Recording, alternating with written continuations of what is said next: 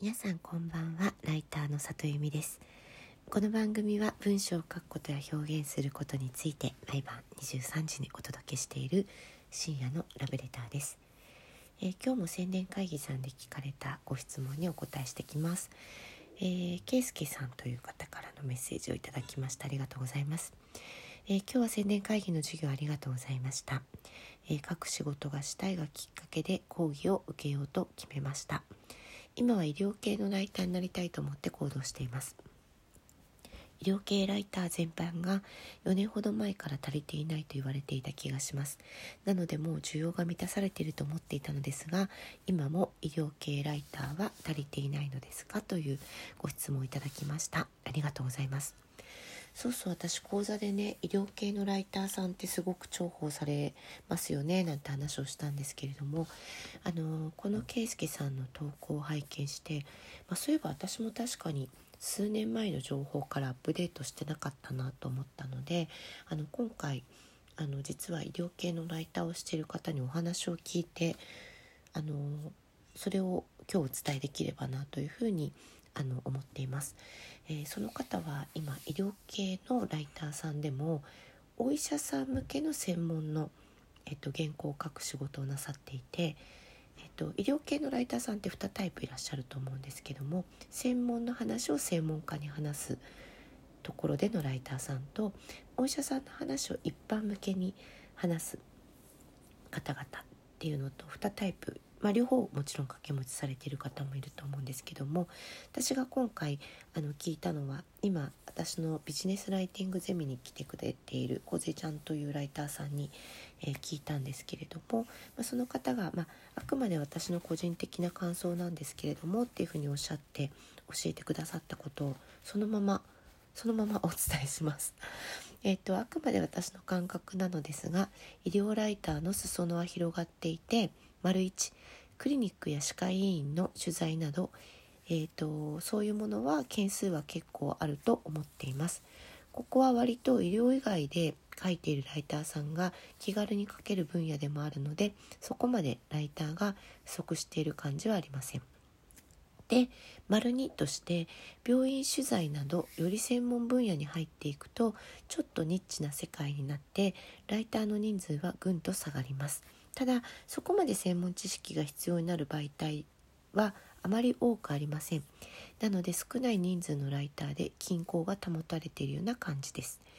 えこの仕事では病院のホームページや医療系の会社の採用ページなど広報系の仕事はまだまだ需要があると思います。で教えてくださいました。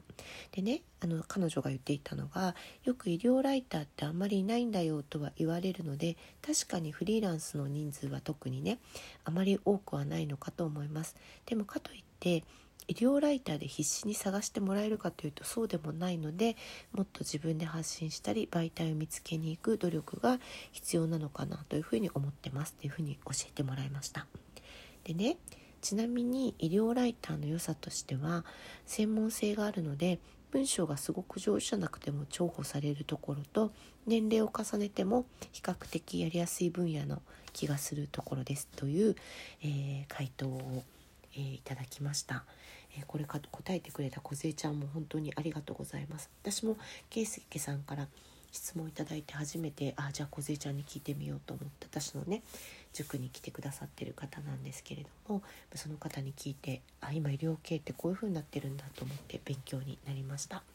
お二方に感謝したいなって思ってます。で